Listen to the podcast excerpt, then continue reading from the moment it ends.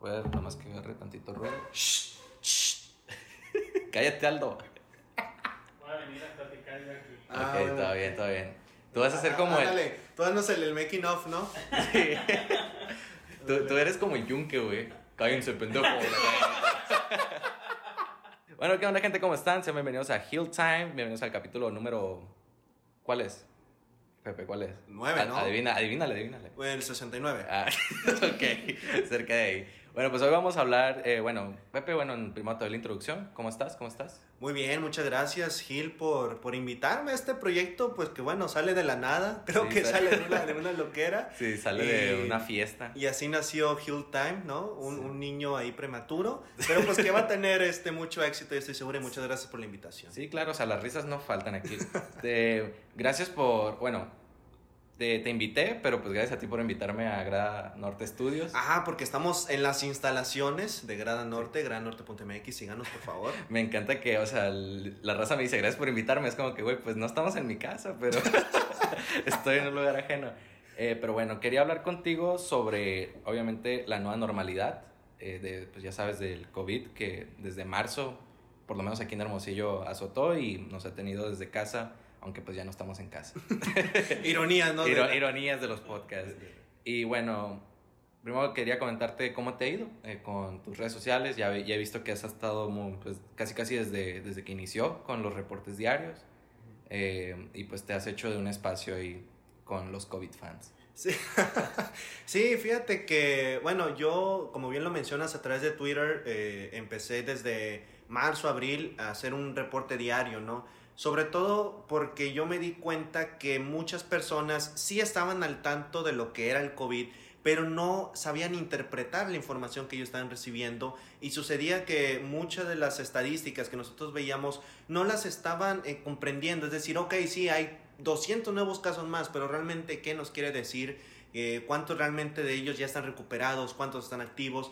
Entonces yo me fui sobre todo eh, haciendo la idea de dar ese reporte, porque yo también sé que las personas no consumen noticias, entonces yo dije, bueno, voy a asumir el reto de llevar la información que yo creo que deben de saber a las plataformas donde ellos están de la manera tan sencilla que yo no les decía, entren a este link para ver, no, no, no, se los ponía tal, desglosado para que ellos lo consumieran. Y sí, me, me ganó algún- algunos seguidores, la mayoría personas mayo- mayores de edad. Sí. Este, No es como que la chaviza dice, me Sí, informar". ándale. Sí, yo, por ejemplo, yo tengo 23 años, no es como que personas de mi edad me empezaron a seguir, sí, personas un poco más adultas. Y eso es, re- es un poco raro porque ahora siento como que ese compromiso, a veces tuiteo eh, algunas cosas que digo, oye, me estoy pasando y de repente me pongo a ver mis seguidores y digo, oye, debería ser un poquito más inteligente en lo que Sí. pongo porque sí hay personas que me siguen que yo creo que ahora están se sacan un poco de onda con mis comentarios, pero sí, en Twitter y en Instagram también eh, con reportes semanales, con el mismo objetivo y afortunadamente con muy buena reacción. Ujú. Y oye, y antes de comenzar de que con las preguntas, eh, también el, el resaltar todos los persona- personajes que han salido a raíz de, de la pandemia, ¿no? O sea, yo no conocía a doctor Hugo López Gatel, yo no conocía a Enrique Claro. Clausen aquí en Hermosillo. Y es como todo ese tipo de figuras que antes eran, ah, pues ahí está, pero era casi casi un nombre nomás. Y ahora es de que, güey, si me quiero enterar, pues ahí están las noticias con Enrique Clausen, ahí está la, las vespertinas, se llaman con, con el doctor Hugo López Gatel. Sí. Y pues no sé qué tengas, eh, no sé, no sé qué eh, criterio tengas sobre eso, sobre si es necesario que, bueno, no tanto si es necesario hablando así de que, no, pues no era necesario que, lo, que supiéramos quiénes eran, sino, ¿crees que de ahora en adelante nos ayude el saber quiénes están en el gobierno? O sea, ese tipo de figuras de que, ah, pues mira, él es el del sector salud, él es el del, o sea, es el- él es el del sector salud nacional, es el del sector salud nivel estatal. ¿Qué, ¿Crees que esto nos ha, nos ha funcionado? Sí, porque mira, yo la verdad creo que el doctor Hugo López Gatel vino a dar un poquito de credibilidad al gobierno. La verdad es un funcionario al que yo sí le creo, al que yo le tengo confianza, porque yo creo que duré unos 50 días viendo la conferencia que él daba así diaria. Y yo entendía el discurso que él me quería decir. Yo creo que él entiende a la perfección cómo transmitir el momento que estamos viviendo la, en la epidemia. Lamentablemente, pues no hay muchas personas que vean una, una conferencia de una hora este, Sí. diaria completa. Es muy difícil, la verdad. Y eso ha generado que las personas, en este caso los medios o personas ajenas que quieren transmitir esa información, no lo hagan de la manera correcta. Yo sí creo que es muy importante eh, y sobre todo destacar que López Gatel es el subsecretario, Sí, porque sí, sí. México tiene Jorge Alcocer, tiene al secretario de salud, pero bueno, vino a ser una revelación, vino a ser un personaje muy inteligente que yo lo admiro. eh, y sobre todo que ha tenido esa paciencia de estar día tras día tras día diciendo qué tenemos que hacer nosotros. Y yo te puedo decir que es un funcionario al que yo le tengo confianza. Lo, lo he dicho muchas veces, yo confío en López Gatel, no confío en, en AMLO, este, así ese nivel. Y pues vamos a ver en el futuro, ¿no? ¿no? No me sorprendería después ver a López Gatel si lo quieren lanzar a un puesto político, pero yo al menos lo que yo lo he visto de, de, de él, no creo que se vaya a lanzar. Creo que él entiende que su papel es doctor, que hoy le tocó ser el protagonista y sí creo que fue, una, fue un muy buen descubrimiento, saber que en este gobierno también hay gente capaz y gente competente. Sí, de hecho, eh, y aunque a pesar de todo eso bueno que dices, no sé qué tanto sea papel de los medios. Digo, aquí no estamos culpando a nadie, ¿no? Aquí es simplemente eh, especulaciones. No sé si te ha tocado en Twitter ver que de repente le tiran. No tanto por, por temas de que, ah, es mentiroso, no, no. Sino temas de que, oh, el prepotente Hugo López Gatel, o el atacó ahora, no sé si viste ayer un video donde algo menciona de un grupo político. Es decir, no sé si eso sea, eh, o sea, en verdad tenemos que darle tanta importancia a eso o si el doctor se equivocó, si, o sea, si debería pedir disculpas, o sea, ¿cómo ves ese, ese pequeño aspecto en este podcast de Hugo López Gatel? La, la verdad, eh, yo sí considero que algunos cuestionamientos hacia López Gatel se han sido exagerados. Y yo le entiendo, entiendo perfectamente que después de tantos días, porque bueno, ya vamos meses de esta, de esta epidemia en México, tiene que existir un desgaste. Eventualmente, digo, López Gatel no es perfecto, ha demostrado tener mucha paciencia. Y, pero yo sí creo que a veces cuando nos enfocamos en una pelea política, que a veces que dicen que la, la CONAGO, ¿no? Esta convención de gobernadores que quiere la, la destitución y que se pelea con, eh, con Alfaro, gobernador de Jalisco, que se pelea con tal. Yo sí creo, a ver, sí obviamente merece su importancia porque es algo que afecta al país, pero realmente no debemos desviarnos de lo que nos interesa en este momento y es saber ubicarnos en qué estado estamos de la epidemia y cómo debemos comportarnos con respecto a eso. Y creo que López Gatel ha sido muy claro.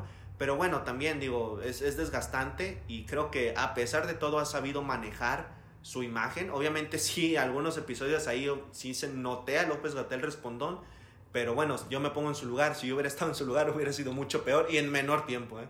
Sí, bueno, pues ya nomás para cerrar Este- este, segmento sorpresa de por qué amamos a Hugo López Gatel. Ay, que me Eh, haga un pues, sí. Bueno, vamos con la primera pregunta que fue algo que tú colocaste en tus redes sociales, que Ajá. fue sobre cuando, cuando comenzó la pandemia, comenzó la campaña también de quédate en casa, de no salgas, o si tienes que salir, sal por lo necesario. Pero tú llegaste a tuitear que el quédate en casa, por lo menos, ¿desde cuándo pusiste eso? ¿Desde julio? Yo creo que hace como un mes. Sí, agosto creo. más o menos. Sí, más que o menos. cambiaste el, bueno, el quédate en casa quizás se tenga que cambiar al aprende a salir, ¿no? Pero, o sea, ¿por qué, ¿por qué llegaste a esto? O sea, ¿por qué, no sé, yo sé que los contagios han evolucionado, inclusive a veces que suben, pero ¿cómo es que llegaste? ¿Por qué sientes tú que en verdad ya es el aprende a salir? Porque llegamos a un punto de la epidemia. Esto hay que tenerlo muy claro, ¿no? Una cosa es la epidemia en México, otra cosa es la epidemia en Sonora y otra cosa es la epidemia en Hermosillo.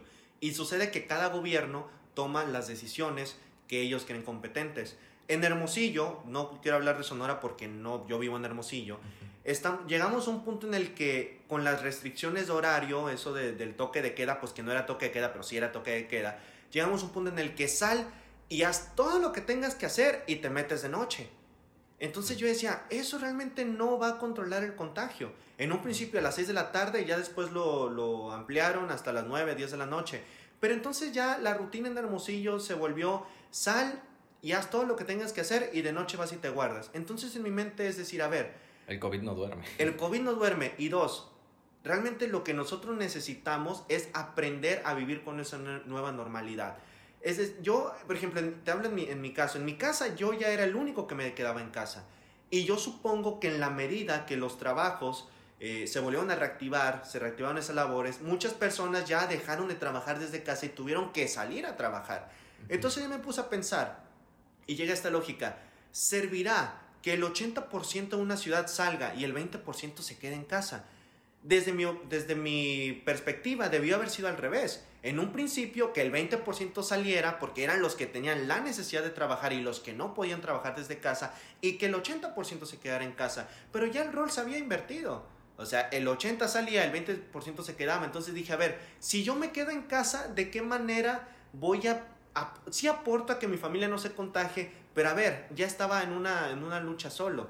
Y ya me daba cuenta que la movilidad en Hermosillo no se iba a detener, estaba altísima, la gente se iba a la playa, la gente se iba a los restaurantes. Entonces decía, ok, no está mal porque, ok, semáforo naranja, lo pueden hacer, dentro de todo lo pueden hacer. Entonces dije, mejor vamos a, vamos a dejar de hacer esfuerzo para decirle a la gente, no salgas, quédate en tu casa, vamos a decirle, si, si, si vas a salir, ponte tu cubrebocas, mantén la sana distancia, porque eso es lo que realmente nos va a permitir a nosotros mitigar el contagio y lo vamos a tener que hacer todavía el año que viene y no sabemos hasta qué mes del año que viene.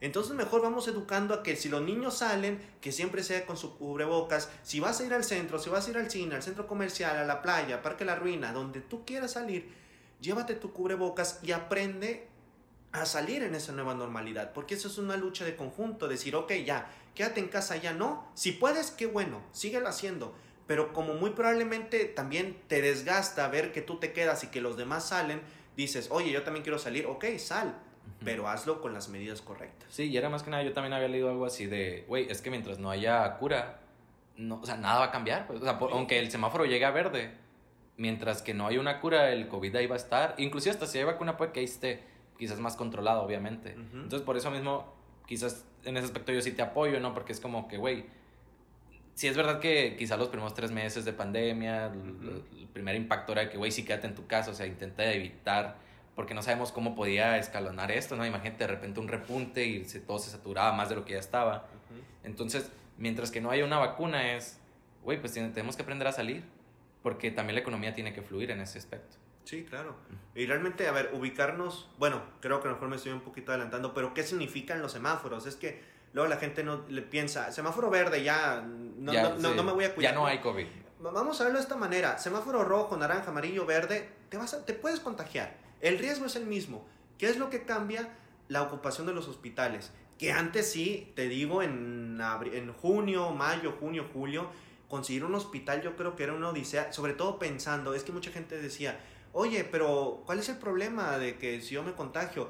Pues tú no tanto, pero si una persona eh, relacionada a ti, cercana a ti, necesita un hospital. necesita un respirador. Necesita un respirador, va a batallar en conseguirlo porque no son solamente los enfermos de COVID, son también pues, en zona de balaceras, hay choques, hay accidentes laborales.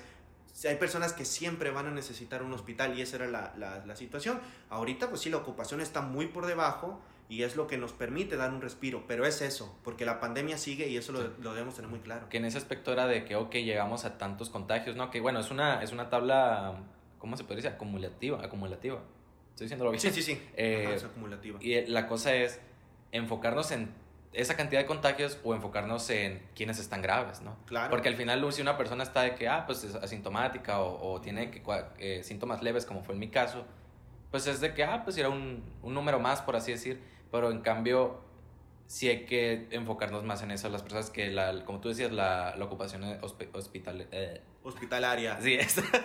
estamos, estamos como con Peña Nieto, con epidemiólogo. ¿no? ¿no? pues mira, ¿sabes qué? Yo voy a decir palabras chiquitas. Allá tú, si quieres que yo diga. Claro. ¿te, gusta la larga? A la larga uno se acostumbra. Richie podcast chingón, güey. No, este es el mejor podcast del mundo. no, no, estoy impresionado. Eh, y bueno, siguiendo con la, con la, siguiendo con la siguiente pregunta, vaya. Eh, yo había hecho una encuesta en, en Instagram que era que si era posible que hubiera otro escenario en México. Ya ves, ahorita estamos, somos más de 600 mil casos confirmados y ya estamos a, yo creo que dos días de llegar a los 70 mil, a las 70 mil defunciones. Okay. Había otro escenario, eh, será un poquito menos, será más, menos, eh, tanto con el conjunto del gobierno, tanto con el conjunto ciudadano, o ya por el simple hecho de que México era un país con un gran número de habitantes, ya era de que, güey, neta no. Digo, porque las defunciones es aparte, ¿no? Porque hay lugares que también tienen, tuvieron muchos, muchos contagios, pero no tuvieron tantas defunciones. Sí. En cambio, México sí tiene un chingo de defunciones. Claro. Entonces, aquí la cosa es, ¿había otro escenario para México o ese era el, el único que podíamos tener? Un escenario positivo, no. O siempre iba a ser de valió madre. Lo que pasa es que, mira, eh, tienen que ver muchos factores. En este momento sí tenemos 600 mil y tantos, a lo mejor por ahí 700 mil, no sé. Sí. Ahí la gente que quiera ver el dato correcto y luego se lo damos, ¿no?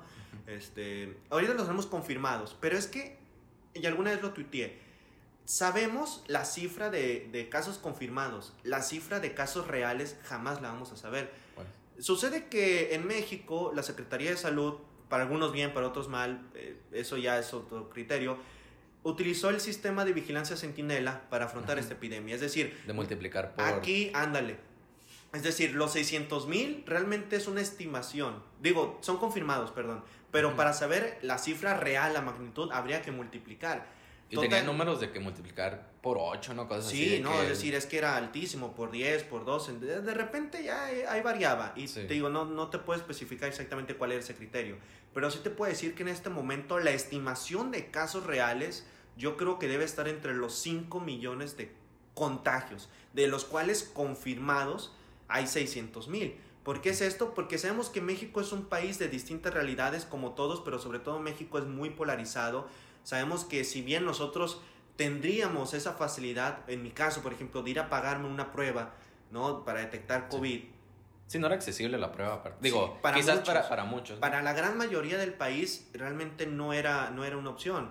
Este, pagarse una prueba o ir a hacer fila a un hospital. Y yo creo que muchos, eh, a lo mejor tú también lo hiciste, cuando detectaron síntomas dijeron, dijiste, ok, me Sí, voy a sí. aislar. Sí, ya ¿no? tengo, ya tengo, o sea, ni siquiera... Ya tengo, claro. Ujú. Entonces, eso, por ejemplo, tú fuiste un contagio, pero no fuiste confirmado.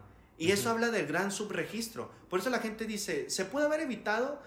Mm, mm, Quiero pensar que no. O sea, no, no, no te puedo decir que yo sí me imaginaba que iba a haber 200 mil. En cambio, yo te digo que el escenario realmente fue mucho más pesimista de lo que nosotros vimos en los casos confirmados. Creo que también México es un, es un país con, con muchos vicios en cuanto a alimentación. Es, Sí. Ese ha sido otra, o- otro debate que muchos decían, ah, resulta que la culpa es de las cocas, de, las de las papitas. No, no es la culpa. El problema es que nosotros no sabemos moderar nuestra alimentación.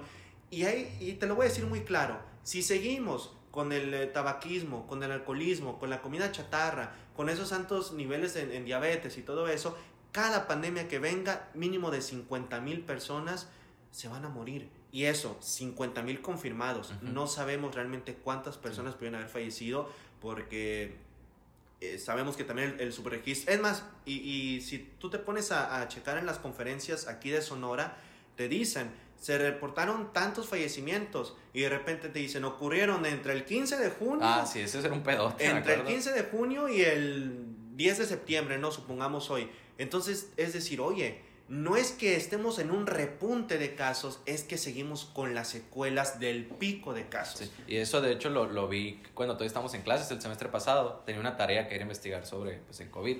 Neta no había investigado tan a fondo. Veía de que, ah, pues lo que salía en Twitter. Y sí fue de que, ah, se confirma muerte de señora de setenta y tantos años el 5 de mayo. eh, Pero la, la señora ya se había muerto desde abril. Claro. Entonces fue como que, güey, o sea, estás confirmando que esta es una muerte por COVID, pero que sucedió en abril, pero la estás confirmando en mayo. Y, o sea, ¿y cuántos casos no habrán así, no? El, el- disculpa que te interrumpa. El primer, el primer fallecimiento en Sonora fue de una chica de Magdalena.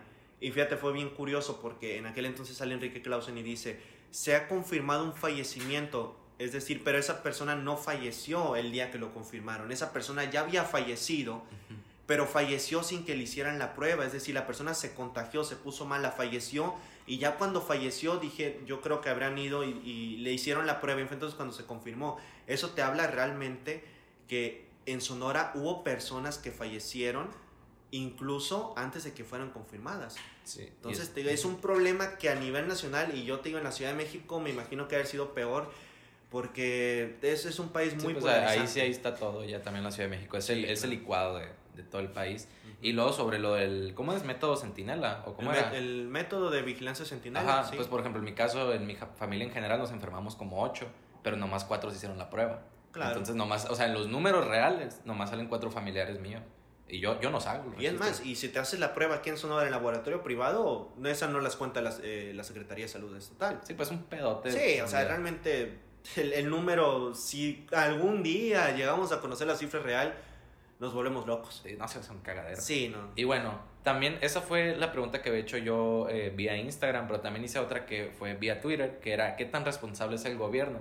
Eran tres variables, una era totalmente responsable, no tan responsable y la última era, o sea, nada, nada responsable. Obviamente ganó lo que yo me imaginaba, que era la, la respuesta B, la de no tan responsable. Y aquí es, la pregunta es, que, ta- que también va ligada con lo de, con Andrés Manuel, ¿no? ¿Qué tan responsable es el líder supremo? ¿Qué tan responsables son las autoridades, tanto locales como estatales? ¿Y qué tan responsable es la gente? Mira, yo creo que el gobierno es, te voy a poner en porcentaje un 60-40, porque voy a poner la mayoría para el gobierno. Obviamente si el gobierno es muy responsable, eh, pues ya, pues ya. Sal, sí, sí, sal, pinche. Aldo, sal. Sí, pues, ¿ya te vas, bebé? ¿Ya te vas? Ahorita vengo. Ok. Ok. Volvemos. Y estamos de regreso. Estamos de regreso porque salió Aldo y pues el ruido no, no queríamos que...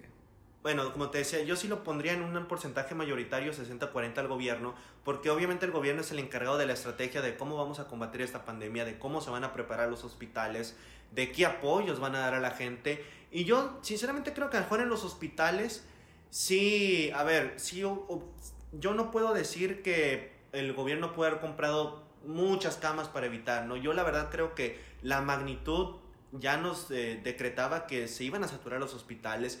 Creo que a lo mejor en ese aspecto el gobierno eh, se pudo haber preparado. También creo que fue un poco tardío, porque ya empecé a ver que en Tabasco, que en Nuevo León ya hacían intervenciones masivas de muchas camas, pero ya, de- ya era después, ¿no? De lo que nosotros esperaríamos que, que fuera el pico. Pero también yo creo que algo que falló mucho en Sonora fue, ok, si dice Sonora, fuimos el primer estado en meter a la gente a sus casas, en decirles Sí. quédense en casa. A mí me hubiera encantado que el gobierno estatal, así como dice, jalamos parejo, realmente hubieran jalado parejo y hubieran apoyado de alguna manera al empresario, digo, al, al microempresario, ¿no? A decir, oye, ¿sabes qué? Vamos a postergar los pagos de servicios o vamos a postergar los pagos de impuestos, porque la verdad, te lo digo en mi caso, mi familia que tiene un negocio de ropa jamás dejó de trabajar. Tuvo que modificar la forma en la que trabajaban, pero es que era imposible dejar de trabajar porque tenían que pagar nóminas, tenían que pagar rentas, tenían que pagar servicios, eh, tenían que pagar proveedores de, de los que les surtían la ropa. Entonces, creo que ahí faltó mucho apoyo y es como decía la gente, ¿cómo me voy a meter yo en mi casa si en mi casa yo no puedo trabajar, si yo no puedo ganar dinero y en cambio tengo que seguir pagando? Ese es donde creo que el gobierno de Sonora pudo haber dado un gran ejemplo de apoyo, pero no lo hizo. Y tampoco no los culpo porque, es decir, bueno, es el gobierno, ¿no? A mejor ni Sí. siquiera tiene dinero para darse ese lujo, Ujú. pero sí creo que ahí el gobierno le faltó, este, no quiero decir que falló la estrategia, pero a nivel nacional sí creo que algunas decisiones, como te lo comenté en Hermosillo, sobre el, toque de queda, ese sí se me pareció un poquito absurdo y muchos doctores lo dijeron, sobre todo porque el comité de salud pues, realmente no era por doctores, sino que era por, por personas ahí metidas en la política. Oye, hasta decía uno de Movimiento Ciudadano, no, pues yo quiero integrar el comité de salud porque sé de nutrición. Digo, carnal, no mames, o sea, no. Sí, no mames, cállese, la- cállese. La, la- la verdad no, no estamos, ¿no? Como para que cualquier persona venga a tomar decisiones. Y también le doy una, una gran parte a la, de culpabilidad a las personas. Uno, porque hubo personas que no se cuidaron, hubo personas que no respetaron la cuarentena. Y como siempre lo he dicho, ok, sí, a lo mejor ahorita podemos tener problemas, eh, enfermedades crónicas, pero creo que todos estos meses, si nosotros no salimos con mejores hábitos alimenticios, si nosotros no hacemos un esfuerzo por mejorar nuestra salud, entonces eso ya no es culpa Sí, del podríamos gobierno. decir que aquí, o sea, la, la pandemia puso en evidencia quizás los programas deficientes del gobierno, Claro. del gobierno, pero también puso en evidencia lo- la alimentación deficiente de, de- bueno, en este caso los hermosillenses, ¿no? Pero también a nivel nacional de los mexicanos. Puso en evidencia la sobreoferta de la comida chatarra que hay y que al final es lo más barato, lo más cercano que tenemos y donde yo también destaco mucho es que, oye, los programas de deporte que para combatir la obesidad, para combatir, pues, ¿dónde quedaron? No han servido para nada. Ah, Urge reformar todo ese tipo de cosas. Una de las cosas que yo, o sea, donde más apuntaba mi crítica era sobre el diálogo que se, se utilizaba junto con AMLO, ¿no? Tú sabes, esta, esta onda de cubrebocas que no Sí, se lo claro. quería poner. Y a revés que, o sea, cada vez empeoraba más su discurso.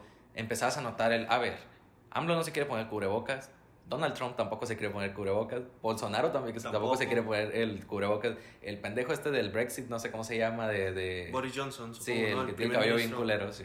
Eh, tampoco se quiere poner cubrebocas y ese güey sí se infectó. Entonces como que hay una tendencia de que no sé qué signifique para ellos el cubrebocas. No sé si signifique debilidad o algo y quieran verse como, no, pues yo soy el líder y, y vamos para acá. Pero siento que ya con la evolución, porque también hay que, eh, no sé cuánta edad tenga el güey de, de, de Europa, pero por lo menos los, que, los de este lado ya están bien viejos. Claro. Entonces no sé si traigan como que esas moditas o tendencias de que, güey, es que así era en mi tiempo y esto representaba la política en mi tiempo. Pero pues los tiempos cambian y ahora literal el cubrebocas significa que pues estás ayudando, que te estás protegiendo. No sé si no lo entienden o si no lo quieren entender. Mira, a mí me da mucha risa la gente que dice, es que AMLO dice que no usen cubrebocas y yo no lo voy a usar. Digo, carnal, a ver, con todo respeto. AMLO te dice paga impuestos y no los pagas. Ándale, O sea, AMLO, AMLO te dice que va a cambiar el país, ¿no? Y que era el Mesías y no lo ha hecho, digo, y también no esperaba que lo hiciera. Pero uno tiene que hacer caso a la casa donde vive. ¿Dónde vives tú? Ubícate primero dónde estás. En Hermosillo. ¿Qué te dice el alcalde de Hermosillo? Ponte el pinche cubrebocas. sí. ¿Qué te dice el secretario de salud del estado de Sonora, donde está Hermosillo? Enrique Clausen. Un saludo a mi tata Un Clausen. saludo, me sigue en Twitter. A mí saludos. también me sigue. ¿eh? Eh, ¿Qué te dice? Ponte el cubrebocas. Entonces, ya hay dos personas más próximas a ti que te dicen ponte el cubrebocas y te vas a ir a hacerle caso al presidente. Ay, es que no me lo quiero poner. Y todavía se inventaban, es que estoy respirando mi, mi carbono. No, no, no. O sea, no, imagínate, los doctores estuvieran todos muertos todo el Sí. día con cubrebocas. Es cuando yo no entiendo a la gente. La gente es cuando encuentra una razón para no seguir las indicaciones. Sí, el chiste es que quieres encontrarle el ladito y es como que, Sí, güey, pues. neta no hay. Te están diciendo, la alcaldesa de la ciudad donde vives, ponte el cubrebocas. Te dice el secretario de salud del estado, ponte el cubrebocas. ¿Qué más necesitas? Es así, puñetón. AMLO no lo usa, pero donde tú vives, sí te dicen que lo uses. Y hasta el, el gobierno federal, eh, López Gatel dijo, nosotros hacemos nuestras medidas de referencia nacional con la información que nosotros tenemos, pero obviamente confiamos en que las estadísticas de los municipios y de los estados son más confiables y son más próximas. Entonces, para no usar el cubrebocas no hay pretexto, para no cuidarte no hay pretexto, porque te lo dice tu mamá, te lo dice la alcaldesa y te lo dice el Que- secretario que, de que salud. sí, que sí me estresaba lo del cubrebocas porque era de que, ok, Simón, lo que es limpiar todo lo que compras, tener que usar estas medidas, Simón, porque quizás no todos tenemos guantes en la casa, o quizás muchas veces como que, ah, nomás compré el mandado, es un chingo, lo tengo que limpiar, bueno. Sí, claro. Ahí como que, Simón, te par hueva. Pero, güey, ponerte un cubrebocas. Sí, O sea, esa madre, y que si hace calor y te da más calor, güey, pero si el calor hermosillo pega de igual de cualquier manera. O sea, no es como que, ah, traigo gorra y no me hace. O sea, ándale. Sí, pues, o o sea, sea, se me hace una mamada. Y ya nomás para pasar a la siguiente pregunta, que ahorita ya que estamos mencionando a, a Hermosillo, para volver a lo específico, en verdad somos color amarillo. Yo digo esto porque hay mucha raza que dice, güey, toda la raza está afuera, los contagios aumentan, pero o sea, ¿qué determina entonces el color amarillo? ¿Lo determinan los contagios? ¿Determina la ocupación hospital? Esa mamada. Esta es la palabra larga. ok. Eso, o sea, ¿qué, qué- o sea, aquí, ¿qué pedo? Pues, o sea, porque a mí me sorprendió mucho que hayamos pasado color amarillo como estado. Claro. No, no tanto el porque siendo pesimista de que no, no somos, sino que fue como que, güey, neta nosotros. O sea, de Sí, sí, primero, claro. yo, yo esperaba primero que los estados más chiquitos, de que amarillo, y de repente salió un madrezón que se llama Sonora en amarillo. O sea, es- Sí, ¿qué define el semáforo amarillo? Todo. O sea, los casos nuevos, eh, la ocupación de los hospitales, la tasa de positividad, es decir, de cuántas pruebas que estamos aplicando, cuántas están saliendo positivas, todo lo define. Pero, insisto, el, el- a veces yo no entiendo a la gente, porque en marzo, abril la gente es que ya no puedo, ya quiero salir, ya no aguanto, ya quiero que esto se acabe. Y es como que, a ver, debemos también hacernos a la mentalidad. Y no los culpo, porque, a ver, mi generación, o sea, nuestra, nuestras generaciones, ¿cuándo habían vivido una pandemia? Ok, la de la influenza en 2010. Uy, esa madre ni supe yo. pero yo tampoco ni supe, o sea, Yo- eso para mí, Yo ni iba con cubrebocas a la Ándale, o sea, ándale, o sea, no, no tiene comparación. A veces lo entiendo porque somos primerizos en eso. A lo mejor en 15 años nos toca otra pandemia y nosotros decimos, oye, pues ya sabemos cómo es esta, esta cuestión de una pandemia. Pero cuando la gente dice, es que ¿por qué salen? A ver, uno, también por, por salud mental, por desgaste mental. Que Yo- ese es un tema muy importante, yo lo de sí, la yo, salud sí, mental. yo sí defiendo a las personas que dicen, oye, me quiero distraer un rato, quiero ir con un amigo, quiero ir a tomarme un café, quiero ir a tomarme unas cervezas, o quiero ir al cine, ok, lo entiendo y qué bueno que te esperaste hasta este momento para hacerlo. Porque en este momento sí puedes hacerlo. Es decir, no hay que perder la conciencia de cuándo estamos ubicados. Sí estamos en pandemia, pero la pandemia tiene distintas fases. Estuvimos en fase 1, estuvimos en fase 2, estamos en fase 3, pero estamos en una fase de descenso. Que eso hay que aplaudirlo. Oye, estamos maldita sea, por fin, después de 5 o 6 meses, estamos iniciando una fase de descenso. Los hospitales ahorita están en su mayoría libres. Si uno se enferma, uno, uno puede conseguir una cama donde lo, puedan, donde lo puedan atender. Pero hay que ser muy claro, si estamos en amarillo, si me lo preguntas, yo sí creo que sí, creo que estamos en amarillo. No tengo argumentos para decir lo contrario y con esa, con esa premisa me voy, a, me voy a morir. Pero yo sí creo que la gente debe ser un poquito más madura y no estar buscando pleito cuando no hay necesidad. Yo sí creo que si tú vas al cine, creo que si vas a un centro comercial, creo que si vas a un restaurante, creo que si vas a la casa de un amigo, creo que si vas a un partido de fútbol, creo que sí hay condiciones para que las medidas sanitarias se puedan seguir. No obstante, creo que hay eventos, hay lugares donde no se pueden seguir las medidas sanitarias. Que ahorita vamos a esa parte. Y ahorita vamos a esa parte y es ahí donde yo ya digo, no podemos ser pendejos y no podemos desaprovechar este momento que estamos viviendo, que, que vamos bien, la verdad. Eh, no, no lo podemos dejar ir. Ah, y, y, y, te añado, los primeros dos meses de la, de la epidemia en Sonora fueron buenísimos, estamos por debajo. Pero ¿qué sucede? La gente se hartó prematuramente, sí. Se hizo a la idea de que, no sé si llegó el verano y pensaron que eran vacaciones y nos fuimos para arriba. Entonces, ojo, ya eh, eh, la gente se hartó a los dos meses.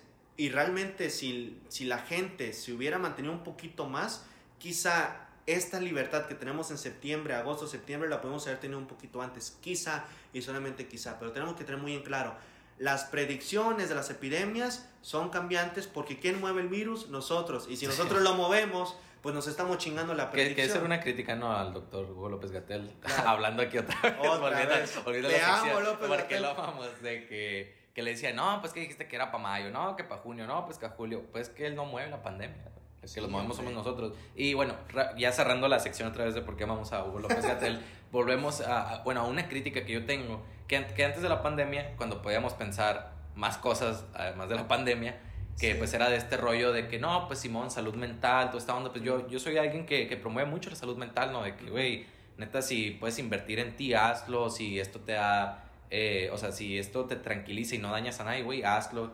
Y algo que me caga mucho es que había mucha raza, especialmente en Twitter, que es donde más es el epicentro ah, de, de, tirar mierda. Claro. Que era de que pinche raza pendeja que sale, pinche raza vale madre, que van a la playa, que esto, que lo otro. Pero es como que, güey, tú eres la misma persona que decía de que, güey, la salud mental hay que cuidarla, sí, esto hay sí, que estar claro. tranquilo. Y es como que, güey, ahora que una persona, tú no conoces, o sea, muchas veces se hace la crítica y ni siquiera sabes a quién estás criticando. Una morra o un vato sube una foto en la playa y de que pinche raza pendeja, güey, pero no sabes en qué parte de la playa está. Claro. Puede que el güey esté en la zona desértica ahí donde nadie va. Y es de que, güey, el vato está haciendo sus medidas. De que, ok, ya, ya la cagué viniendo a la playa, no la voy a cagar más ahora exponiéndome con toda la raza. Uh -huh. y, y te digo, eso es como que lo que más, ahora sí que me ponen fúrico, porque es como que, güey, tanto chingabas que la salud mental y ahora que alguien necesita esa distracción para la salud mental, claro. lo tundes a críticas. Y en Twitter no es como que, ah, tonto, o sea, güey, no te bajan de... De, de pendejo, de, de, de idiota. Hay raza que cataloga a, a, otra como asesinos y la madre, es como que, güey, sí, para no, mí no, no va eso claro. ya. O sea, yo, por ejemplo, yo sí critiqué a mucha gente que llegó a salir porque, uno, lo hicieron en el momento que no debían. Sí. Y sobre todo, yo, hubo muchos, ahí te va, muchos estudiantes de medicina, enfermería, que espero que escuchen esto, espero que les quede el saco si lo vayan a escuchar, que ustedes no tuvieron empatía por sus colegas, no tuvieron empatía, anduvieron saliendo, estuvieron haciendo todo tipo de cosas, rompiendo la cuarentena, entonces eso no se vale, señores. Yo sí hubo gente, y no, hubo gente que de plano hacía cosas que, híjole, estás rompiendo la cuarentena, lo estás haciendo mal, o sea, estás, no estás jugando parejo con todos los que estamos haciendo un sacrificio, y se iban y se hacían los... los las víctimas, es que mi salud mental, es que no puedo, mijita, por favor, ya te fuiste de viaje, hiciste esto, ya hiciste lo que quisiste cuando no debías hacerlo. Si lo, hubiera, si lo haces ahorita está bien, ahorita sí puedes, pero antes no podía. Entonces es como decir, se trata de jalar todos parejo, no es anuncio del gobierno, pero claramente no, no, no lo estábamos haciendo. Y bueno, Pepe, ahora vamos con los casos específicos. Tú lo viviste ya de pues, carne propia, La Ruina, aquí en Hermosillo, el Parque La Ruina, para los que no son de Hermosillo. Qué bueno que el parque, La Ruina... la Ruina estamos todos, pero en el Parque La Ruina también están todos. Claro. bueno, pues cuando reabrió sus puertas este bonito parque que la también me gusta mucho, Sí, tanto por los eventos que se hacen, tanto por los, los food trucks, eh, rápidamente la raza, otra vez en Twitter, publicaban de que las fotos del estacionamiento, que está hasta el Claro. culo, de que fotos desde lejos, donde se veía un desmadre de gente, pero tú fuiste en carne propia. Tú Sí. estuviste ahí, tú, tú conviviste, y no ha sido una, hijo de tu puta madre, ha sido dos. Bendito periodismo. Yo fui a documentar cómo se vive ir al Parque La Reina en pandemia. Bendito periodismo. Fuiste dos veces, pero bueno, a ver, dime, ¿en verdad la gente, o sea, tiene razón con esas críticas? ¿Están exagerando o algo más que quieres agregar? Mira, yo, a mí me un amigo, me dijo, este, güey, vamos, este, yo le dije, mira, la verdad sí me da pendiente, pero hablé con mis papás y, y la verdad mis papás me dijeron, mira, yo creo que, pues es bueno que te des una distracción, confiamos en que te sabes cuidar, que no eres tonto, eh, pues ya estás grande y si quieres ir, yo no, no te vamos a decir que no, de hecho, hasta me dijeron, ya hasta te estás poniendo amarillo de no salir, ya vea que te pega el sol, ¿no? Entonces, al final yo dije, bueno, pero le dije a mi amigo, con una condición, vamos a ir temprano. Le dije, no quiero ir a las 8 o 9 de la noche porque yo sé que va a estar lleno. Vamos a ir temprano para alcanzar mesa y pues para ver cómo se pone el ambiente, ¿no? Digo, este, hoy ya había muchas críticas hacia la ruina, ¿no? Y un concepto que yo utilizo mucho es la conciencia del riesgo. No porque un lugar está abierto tienes que ir de a huevo, nadie te está obligando a ir. Sí. A mí me invitaron y yo dije, ok, yo asumí el riesgo de ir, ok, sí lo asumí. Yo cuando llegué, me, pues me tomó por sorpresa que llegan, me toman la temperatura, lamentablemente me lo toman en el brazo cuando debería ser en la frente. Sí, ¿por, qué, por qué siempre la toman en la, me toman en la Porque, muñeca? porque hay muchas personas pendejas que piensan que matan las neuronas. Y no matan porque, las neuronas. Digo, yo he ido a Walmart y es como que me la miden en la muñeca. Es Claro. como que, güey, no va. Yo, no, has- pero- yo hasta he dicho, tómala, tó- pónmela en la frente, hasta bromeo, no me vas a matar neuronas, o sea, es- pero es de broma, yo la verdad, yo aprecio mucho la- los negocios que se tratan de adaptar, porque eso también hay que agradecerlo. Eh, a mí me toman la temperatura, me dan gel antibacterial, me sanitizan, me pon, no sé qué chingón me echaron en el cuerpo, el punto yo creo que fue sanitizante. Entonces yo dije, Ojalá. ok, están haciendo su parte. Obviamente con cubrebocas obligatorio. Yo paso, es un lugar abierto, es un lugar donde se disminuye, bien, ventil- bien ventilado, es un lugar donde se disminuye el riesgo de contagio. Y yo fui y me senté a mi mesa. Obviamente las mesas en Parque La Ruina este, son largas, Sí. pero están... Había, habían lugares cerrados. O sea, de que, por ejemplo, yo fui al hospital hace poquito y era de que las bancas de cuatro lugares, las dos del medio estaban de que no, aquí no te sientes. Ándale, sí había una división, es decir, tú estabas en una esquina y había otras personas en tu misma mesa, pero hasta la otra esquina donde claramente era una sana distancia de más de 1.5 metros. Entonces dije, ok, aquí no me siento en peligro porque estoy con mi cubrebocas, porque no hay nadie cerca de mí, porque yo confío en la persona con la que vengo, es decir, yo confío en que ella, bueno, ya, ya, ya estaba recuperado, o sea, ya podía confiar en él. Sí. Entonces yo dije, ok, las cosas están bien, hasta cierto punto están bien. Cuando yo me levanté y compré una cerveza, me fui a la zona del bar, obviamente la fila con sana distancia, la persona que me, que me atendió me sirvió con su cubrebocas, entonces yo dije, ok, está bien. No veo yo por qué esté mal. Había personas de protección civil Ah, sí. revisando, entonces eh, yo Pues, dije, podemos decir que la ruina sí estaba justificando su apertura. Sí, o sea, estaban haciendo las cosas bien. Ellos están haciendo las cosas bien, pero ¿qué sucede? Si tú vas, ¿no? Y quieres caminar, ah, porque luego decían, ¿no? Que es que en la noche sí se llena, sí, en la noche sí se llena más, pero ¿qué sucede? Obviamente si tú vas caminando por todo el Parque La Ruina, pues sí vas a estar en contacto con otras personas porque tú te estás moviendo. Si tú te quedas en tu mesa y de vez en cuando te levantas y vas con tu cubrebocas, el riesgo se disminuye. Si tú te levantas a caminar y si tu cubrebocas, tú eres el que está mal. Sí. No es Parque La Ruina el que está mal, eres tú porque tú no estás siguiendo las indicaciones del lugar. Y es que había raza también que decían, güey, es que la ruina, ok, que haya abierto, pero era para que te entregaran de que, ah, los food trucks, de que en Uber Eats o lo que sea, ¿no? Pero el peor es que también, o sea, la ruina no te vende tanto la comida, te vende tanto el lugar. Te pues, ¿no? venden lugar, claro. Digo, es lo que yo siempre tengo en mente. O sea, yo no voy a la ruina porque, ay, ahí está lo que me encanta. Sino es Claro, porque es no, el, sí, sí, sí. la convivencia, el, el aspecto, o sea. Entonces, por eso siento yo que si la ruina hubiera abierto y de aquella manera es como que, güey, pues ¿para qué abre? Entonces yo por eso te digo, yo sí creo, y hasta lo dije, ¿en qué postura vamos a estar? ¿En satanizar a los que salen o agradecer a los negocios que están haciendo un esfuerzo por adaptarse a esto? Porque luego, ¿qué decimos? Ah, es que no hay nada abierto y yo quiero salir y quiero estar ahí, quiero tomar un poco de aire fresco. Oye, hay un lugar que realmente creo que se está preocupando y volví a ir ayer y volví a hacer lo mismo y, muy, y, y mira, hasta te voy a decir, Estamos en una mesa, cinco personas, llega una persona y nos dice, oye, disculpa, esta mesa es para cuatro personas. Entonces nos dijeron, ah, la madre, o sea, sí nos llamaron la atención Sí. porque nosotros estamos haciendo las cosas mal. Entonces dije, yo dije, ok, están haciendo las cosas bien.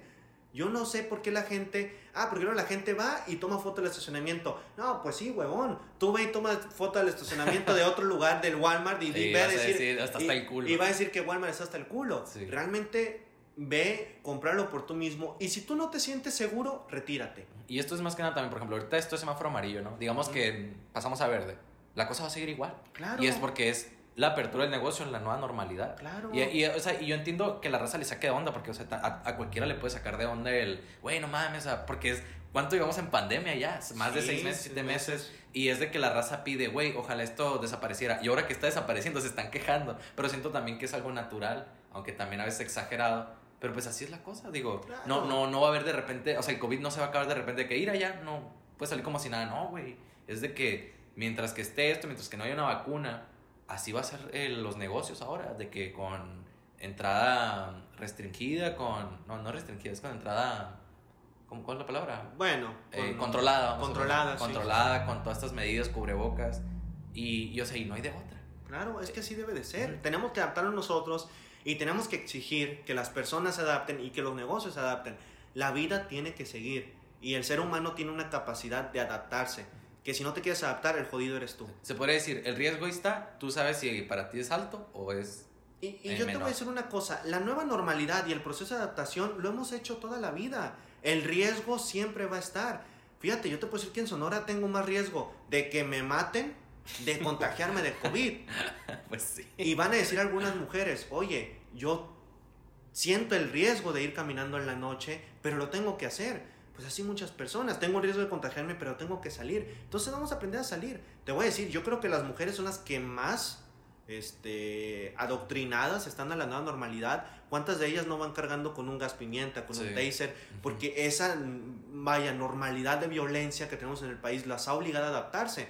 Bueno, este es otro escenario, es otro ejemplo. Vamos a Es adaptarnos. otra, es otra nueva normalidad. Es otra nueva normalidad. Vamos a adaptarnos, vamos a hacer las cosas bien y, y no estemos ahí como niños chiquitos esperando hasta que haya una vacuna, porque no sabemos cuándo va a llegar. Sí. No sabemos. Sí, aunque, aunque, la, aunque mañana te digan, hey, ya hay vacuna, es como, pero ¿cuándo va a llegar a México? Pues tampoco Claro. sabes. Y, y, y aunque llegue a México, pues los primeros en vacunarse van a ser el, el sector de la salud, luego, Claro, los, sí. los que, no sé, que trabajan en obras públicas, todo ese tipo de No cosas. sabemos a qué O sea, no, costo no, no somos prioridad, pues. Sí, y no sabemos a qué costo. Sí. Es decir, o sea, no, te- la, la gente tiene que agarrar el pedo, la neta. Y hace poquito se confirmó aquí también en Hermosillo por consecuencias de- del semáforo amarillo que los antros van a volver a abrir. Aquí yo tengo, no sé si sea lo más popular, pero me vale madre, Claro. que, porque, o sea, la, la queja no es tanto que abran los antros, bueno, sí es un, un- un pedazo, pero también la- lo que lo complementa es, güey, abres, abres los antros, pero la escuela no. Ok. Yo aquí lo que yo siento y lo que pienso es, ok, el antro está abierto, Pero es que al antro no tienes la responsabilidad de ir, o sea, no estás obligado a ir a un antro. Ándale, En cambio, claro. si la escuela la abren, o sea, por ejemplo, ahorita quitamos la moda- modalidad online y ahora es presencial, güey, estás obligado a ir porque si no vas, repruebas. Claro, o, o sí, inclusive si vas porque quieres pasar la materia, te contagias. O sea, ahí ya es como que, güey, gobierno o, o inclusive la propia escuela es como, ¿qué pedo? O sea, por tu culpa. Claro. Porque aquí no estoy viniendo yo porque, ah, porque tenía ganas de ir a la escuela. Claro. Estoy viniendo aquí porque, güey, tengo que estudiar, porque me quitaste la otra forma que era mediante online. Y, y digo, ahí es donde yo digo, güey, pues Simón, el antro va a abrir. Sí, es verdad que hay antros aquí que es como que a la madre entran dos y ya se llenó. Claro. Y, y también como decía un tweet de que este fin de semana se va a ver quién es la gente más pendeja. Y Claro. pues sí, o sea, al chile sí, porque es como si abrieran un gimnasio, pues. Que inclusive el gimnasio he escuchado de que, ah, pues que entren cinco y la madre lo, limpian, pero aún así se me siguen siendo a mí un riesgo. Claro. Ahí es como que ya tú dices, a ver, ya me explicaron qué es el COVID, ya me explicaron cómo me tengo que proteger, ya me explicaron lo que me puede hacer a mí y a mi, y a mis, y a mi familia. Aquí ya es qué tanto me quiero arriesgar. Claro. O sea, ya queda en cada quien. ¿Por qué? Porque la gente no es chiquita, la gente no es bebé, Claro, sí. la gente ya sabe. Porque hay raza que de repente dice, es que la gente está pendeja. No, no es que está pendeja, es que ya tomó una decisión. claro. Y, y, o sea, y si es verdad que por culpa de él nos jodemos todos, sí es verdad, pero pues ¿qué podemos hacer? No, nada. O sea, y, y me parece fundamental ese punto que dice. Yo creo que hasta cierto punto eh, ya el regreso a clases a presenciales lo veo muy difícil y creo que ya para varios sería más cómodo que fuera virtual porque hay quienes dicen, oye, es que mi horario está de la chingada. Hay raza que le valió madre. Y de plano, o sea, porque yo pensé que iba a ser virtual, imagínate si regresa a clases va a estar de la chingada. Entonces tú dices, a la escuela es una obligación ir como al trabajo, es una obligación ir. Y como dices, el problema no es tanto, va a sonar canción de Arjona, el problema no es que abra el antro, el problema es que vayas. El problema es la gente que piensa que es, es correcto ir, o sea, que piensa que no hay peligro. Yo no entiendo por qué la gente se emociona de decir, ay, es que vamos a ir al antro. Realmente yo creo que No, inclusive hasta, ok, vas. Güey, con todo esto de las nuevas medidas, no creo que lo disfrutes al A chile. ver, ¿quién chingado? A ver, la neta. Y si alguien que escucha este podcast, ¿quién chingados va a perrer con cubrebocas? Sí, güey. O sea, o de que si el chilo era el desmadre, Sí, acá, de que pues. beso de cinco, güey, eso no lo puedes hacer. O sea, eh, obviamente cuando uno va al antro, va a todo menos a estar alejado de las personas. Es decir, hay quienes van a, ¿no? A repegarse y hacer un escándalo ahí tremendo. Acá en un Hacer la película del sin pies. Ándale, sí. O sea, no, no, no, qué, qué grosero eres, ¿no? Pero bueno, no, o sea, te digo, en un antro no hay sana distancia, no hay cubre, ah, porque aparte la gente va a decir, güey, estoy tomando, no puedo usar cubrebocas, ¿no? Y se lo Sí, o sea, ¿no? Entonces, O sea, es el lugar que te dice, güey, al chile no vengas. O sea, Ándale, o sea- Y es lo mismo de que, güey, está abierto, Simón, pero nadie te está obligando a ir, pues. O O, sea, sea, ya si vas tú es porque por- fue una decisión. por tuya. sentido común, por empatía, vete a chingar tu madre a la playa, no vayas, no vayas. O sea, es mejor ir a la playa. Pero ándale, este prefiero que vayas a la playa porque no sé, güey, mínimo es un lugar abierto, pero no vayas y te metas a un pinche antro. Oye, y están- van a decir, es que este antro, ¿no? Ahí ubicado en el centro de Hermosillo, ahí por la calle, mm, ay, güey, Garmendia, creo que es. Ay, desmadre. Garmendia Boulevard Rodríguez, no, no vamos a decir marcas porque no nos patrocinan, patrocínenos. Este. Oye, van a decir, es que tiene las ventanas abiertas. No, pues qué Ah, parote. sí. Entran cinco cabrones y te engentas, güey. No, Sí. o sea, no, no. Es una mamada. La verdad, o sea, por respeto a su familia, por empatía, por responsabilidad social, por inteligencia, no vayas ahorita a los antros, aguántate. Mejoras. Antro en tu casa, o sea, perra en tu casa, pisa en tu casa, ponte en tu casa, no gastas en Uber, pones tu música. Si te quieres darte con un güey, invítalo ya directo, o sea, Sí, no, hay muchas, hay muchas opciones. Ándale, sí. Antes de ir a un Pero no, no, no vayas ni al otro que está por el Boulevard Rodríguez, esas pinches calles. Tira, quemando a todos aquí. Sí, no, no vayas a esos pinches lugares, por Sí, los que empiezan no, con no J, los que empiezan con la L. Oye, está, eso. está como un tweet que, por cierto, arroba JF, JF-redondo en Twitter, está pegando que dice, hermosillenses, güey, no queremos rebrote. Los antros, vamos a abrir este fin, ¿no? La, la raza. Sí, Güey, güey. súper sí. No, yo no entiendo cómo la raza se emociona. Sí. Pero bueno, ya para ir cerrando, ya quedan nomás dos, dos temas más. Ay, güey. Uno es, ¿qué llega primero, la vacuna o ver a México? La eh, vacuna. Déjame terminar, o México casi todo verde. La vacuna. La vacuna Sí, llega sí, primero. sí. No, la vacuna. Mira, desaparecer la, la epidemia va a ser muy difícil. Este, no, yo creo que ya primero la vacuna. Hay quienes, hay reportes que dicen que en noviembre estarían llegando las primeras dosis de la vacuna rusa, arriba el comunismo. Sí. Entonces, este, Ah, y eso también, o sea, ¿cuál crees que...? Es que, te digo, hace poquito salió la noticia de que Moderna, creo que era Moderna, o no, de Oxford, no sé si es la misma, no recuerdo la verdad. La de AstraZeneca, pues. Sí, esa. eh, tuvo fallos, ¿no? O sea, encontró un... Ahí pues un fallo, güey. Una reacción adversa. ¿Cuál crees que va a llegar primero ahora? La, la de Estados... Bueno, no es de Estados Unidos, ¿no? ¿De dónde es de...? Creo que AstraZeneca era Latinoamérica, creo. Un convenio ahí que hizo México y Argentina que le iban a producir con esta farmacéutica AstraZeneca para Latinoamérica porque Estados Unidos tiene la suya y Rusia tiene la suya. Y Bueno, vamos a ponerlo así. ¿Qué llega primero, la rusa o la de cualquier otra parte del mundo? Digo la rusa porque fue la que más ruido hizo, ¿no? No sé, mira, voy a pensar que la rusa porque ellos ya van más avanzados, pero no, yo sin duda creo que sí va a llegar primero una vacuna. Y ojo, ya no es que la vacuna, aguas con los antivacunas, eh. Aguas, Bueno, ingas. ese va a ser otro madre. tema. El 2021 viene con todo. Eh, viene con los Y, o sea, y olímpicos. todavía falta. sí. Y ya, no, ya la- el último tema, ya para terminar. ¿Qué fue lo bueno que nos dejó esta pandemia? ¿Qué fue lo bueno? Yo- Digo, ya para terminar de con algo positivo, ¿no? Porque ya fueron muchas quejas, fueron Claro, mucho, mucho claro. tirar hate. Ahora vamos a hablar de algo bueno, ¿no? ¿Qué fue lo bueno que nos, que nos dejó? Yo tengo en mente que la pandemia nos dio quizás unos dos pasos adelante hacia la era digital. Claro. Ya en Estados Unidos ya se estaba viendo que están cerrando los locales físicos y ya se está toda esta onda acá de que compra por internet.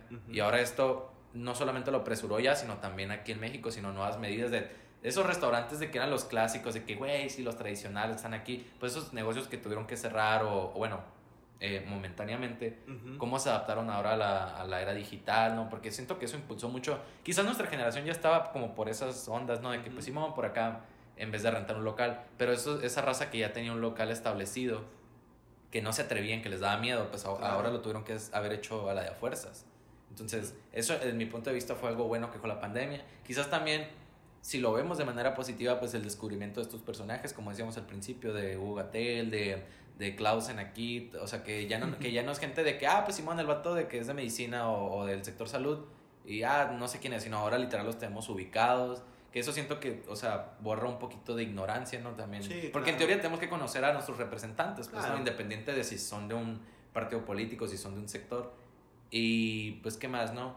Quizás si hablamos de la escuela, también el, el que, pues, muchas materias no necesitan ser presenciales. Claro. Tengo en mente yo, ¿no? De que, Claro, güey, sí. materias que pueden ser de que, güey, ponle un trabajo y que lo entregue, porque, ¿sabes qué? Bueno, me voy a desviar un poquito nomás, que no es el tema, sino que siento que hay materias Sí. en la uni que ya son muy de que, que de historia y la madre, que es como que, Simón, sí es verdad que, que tenemos que saber de la historia, pero es como que, güey, eh, eso ya lo tenemos viendo desde el kinder. Claro. Y es como que es neta muy necesario que la universidad te lo tengan que volver a enseñar. O en, o en, o en caso de que, ok, es obligatorio, neta tiene que ser presencial. O sea, no puede Sí, ser de que porque el que de- va a querer va a querer y el que no, no, pues. Claro. Yo, yo te puedo decir de los puntos positivos que la verdad son varios, ¿eh? O sea, sí creo que esta pandemia sí nos vino a, de- a exhibir muchas deficiencias, pero también nos vino a mostrar muchas áreas de oportunidad.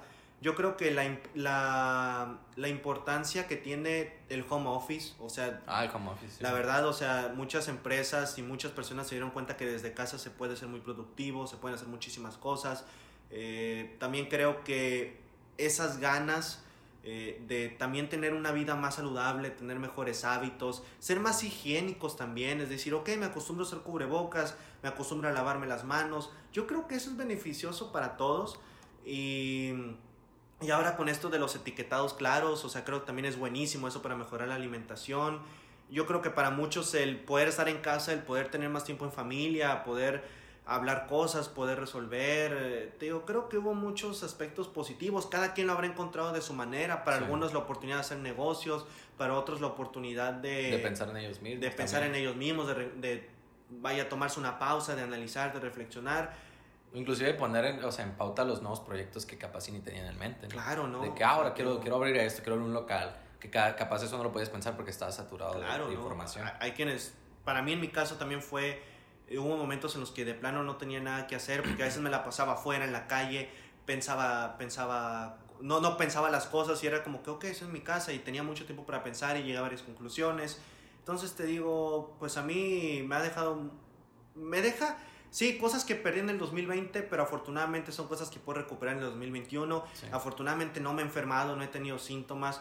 Este, este, ¿no? Este, pero me, me siento muy bien y, y creo que me ha dado sobre todo esa oportunidad de valorar un poco más lo que tenemos y saber que en cualquier momento cosas que son ajenas a mí porque puta yo jamás hubiera querido que hubiera una pandemia Sí. este no nos puede llegar a arruinar todo pero mu- muchas cosas positivas creo que la gente va a sacar cambios favorables espero verlos que se lleven a cabo y pues a ver el 2021 cómo viene. Va a ser totalmente muy atípico, pero también nos aprendió a valorar lo que teníamos y no valoramos, ¿no? Ahorita que decimos, ay, ¿qué voy a ir al cine? Ahorita, güey, quiero ir al cine, ¿no? Yo no, Sí. porque me vale madre, ¿no? Pero, pero mucha gente sí, por decir uno de tantos ejemplos.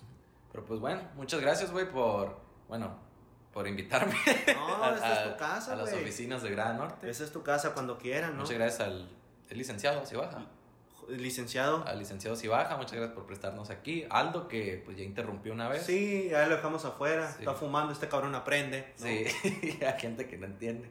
Pero bueno, neta, muchas gracias, güey, por pues, darme tu tiempo, por prestarme de tu tiempo. Y pues ojalá en, en, otro, en otro podcast también puedas estar. No, eh, encantado y pues bueno, aquí apoyando al joven que inicia, al joven que emprende. El joven que inicia en séptimo semestre. No, no, tú sabes, pues la amistad, la confianza. Ah, que eso está cagado, ¿no, güey? de que nos seguíamos de 2011 y no Ándale, había- nos seguíamos de hace mucho en Instagram hasta que ya nos llegamos a ver en persona y pues sí, nos llevamos a toda madre Sí. de esas amistades raras porque pues eres, pues, yo ya, ya titulado, tú ya eres este, por ahí del estudiante de los ejes y pues ya se Ya. nos fue el podcast. Sí, ya llegó. Al saludo, Aldo, ya puedes pedir nomás. Eh, ¿Qué pedo? No, ven, despídete, ya la despedida. Yo soy el que interrumpí dos veces. Ok. Perfecto. Y bueno, pues raza, esto fue todo. Espero que lo lleguen hasta aquí. Y pues tus redes sociales, arroba José Arredondón. José Arredondo, eh, José Arredondo N. Se lee José Arredondón, pero es José, se dice José Arredondo N en Instagram, en Twitter, En Instagram. arroba JF-arredondo. En Facebook no me añadan. No. Facebook los bloqueo. Sí, Pero pues bueno, raza, eso fue todo. Nos vemos a la próxima. Adiós. Bye. Pues son 5 mil bolas. Por la promoción. Sí.